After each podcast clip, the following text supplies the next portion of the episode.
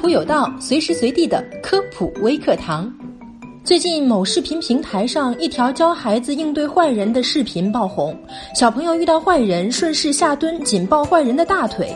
这样的方法到底能不能确保自身的安全呢？不仅仅是各大视频平台，各个幼儿园的老师和学生都会在课堂上进行学习演练。小孩子在挣脱成年人的怀抱后，顺势下蹲。一把抱住坏人的小腿骨，呈下趴姿势，双腿交叉锁住坏人的另一只脚踝。大多数家长看完也表示有用，回家教孩子。但是不少网友表态了，说真正的坏人没有那么温柔，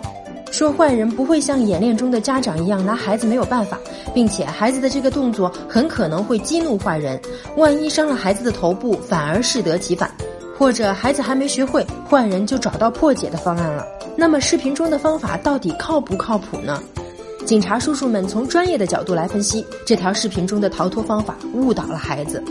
孩子身体瘦小，这样的做法不仅不能确保自身的安全，反而是在给犯罪分子制造机会。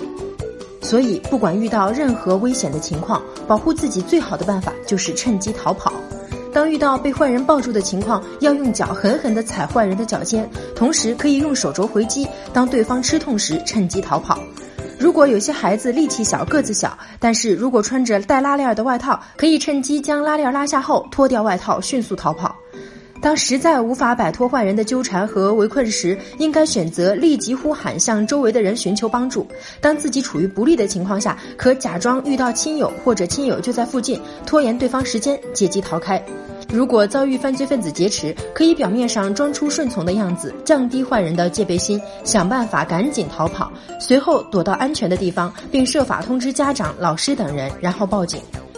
在遇到坏人或者是感觉对方不对劲儿的时候，如果附近人多，可以采用坐在地上不走、大声哭闹等方法，引起行人的注意，并趁机告诉围观人群自己遭遇到了坏人。当遇到对方歹徒手持凶器时，记得一定要跟孩子强调绕着障碍物跑，千万别跑直线，跑得再快也不如跑得绕。警察叔叔呢也提醒广大的家长，面对网上一些热度比较高的信息，要加以甄别，不可盲目相信。好了，以上就是今天科普有道的全部内容了，非常感谢您的收听，下期我们不见不散。